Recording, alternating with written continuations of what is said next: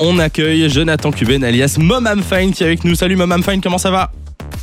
Bonjour tout le monde. Hello Sois le bienvenu sur Phone Radio. Alors vous le connaissez déjà peut-être euh, d'Instagram, bientôt en télé. On va en parler juste après. Euh, vous l'avez découvert en 2016 avec son compte Instagram Mom I'm Fine, donc maman je vais bien hein, Pour les plus bilingues d'entre nous. Exactement.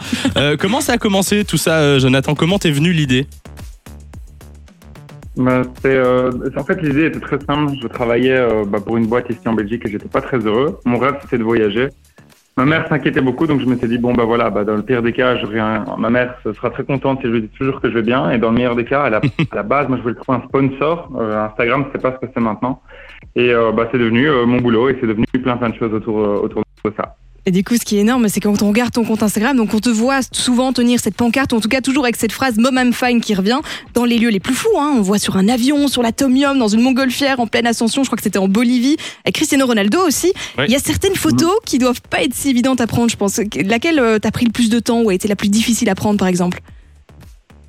Alors, euh, il y en a où c'est beaucoup d'organisation. Par exemple, euh, l'Atomium, ça a été euh, plusieurs, plusieurs mois de négociation. Ah oui, en fait, je me suis euh, déguisé en astronaute euh, pour la, la fête nationale belge. Ouais. Et, euh, avec tout le poids et l'entraînement, j'ai dû aller pouvoir m'entraîner parce que à 108 mètres d'altitude, euh, avec le vent et le poids, etc. c'est Ouais, pas quand même. Hein. super facile.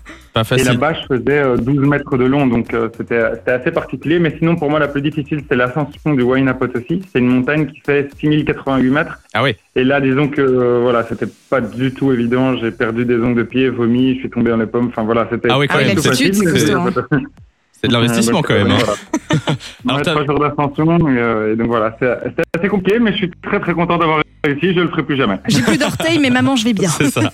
Alors, tu avais lancé ton premier post euh, symboliquement le 1 1er avril. Tu t'attendais pas forcément à ce que ça évolue si vite. Quelques semaines après, c'était déjà euh, le buzz.